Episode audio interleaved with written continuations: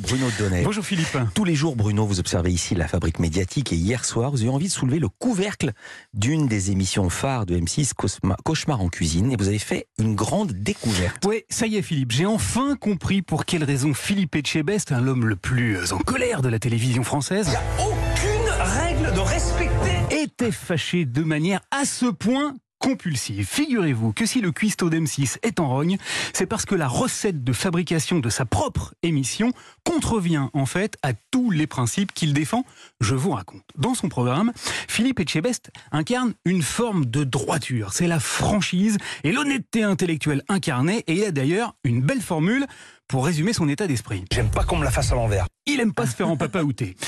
Et toute son émission repose sur un principe simple. Un restaurateur qui rencontre des difficultés l'appelle à la rescousse pour tenter de sauver son établissement du dépôt de bilan. Hier soir donc, comme à chaque fois, le programme a commencé comme ça. C'est à Plougonvert, en Bretagne, que Jessica fait appel à moi pour lui venir en aide. Le hic, c'est qu'en écoutant bien la fameuse Jessica, on a compris que c'était pas, ça s'était pas passé exactement comme ça. J'ai vu passer euh, sur le, le journal euh, que Cauchemar en cuisine recherchait des, euh, des bars et restaurants. Eh oui, ce sont pas uniquement les restaurateurs hein, qui font appel à M6, c'est d'abord M6 qui passe des petites annonces dans les journaux régionaux pour mettre la main dessus. Du coup, quand arrivé dans la cuisine toute pourrie du resto, Philippe Etchebest s'écrit comme à chaque coup. C'est pas vrai que je suis dans la merde, une fois de plus.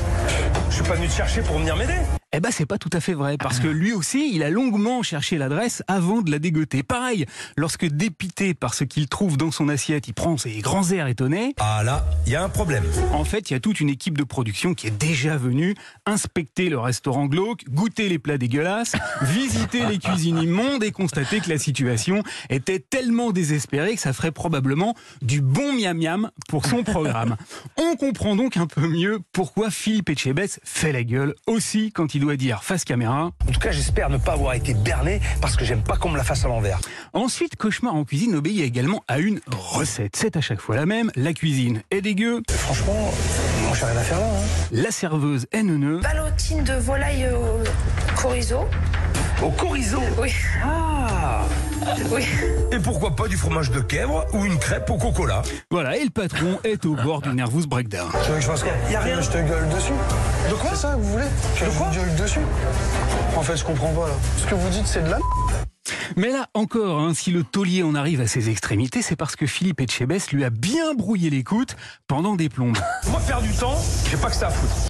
et qui lui a parlé comme un moins que rien tout en lui reprochant de ne pas convenablement s'adresser à son équipe. Et Eh, ça va pas être facile avec toi quand même. C'est pas non plus insurmontable quoi.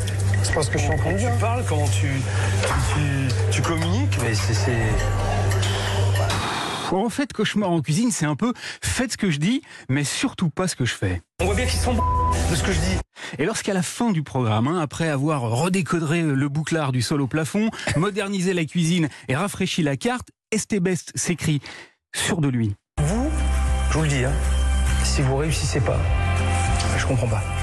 Allez, salut. sa prédiction s'avère finalement totalement inexacte, et bah c'est pas grave, parce que le chef Etchebest arrange le dénouement à sa sauce. Hier soir, par exemple, on a appris en toute fin de programme que le taulier avait quand même fini par mettre la clé sous la porte. Mais écoutez un peu comment Filou nous a emballé tout ça. Il a décidé de mettre son restaurant en vente.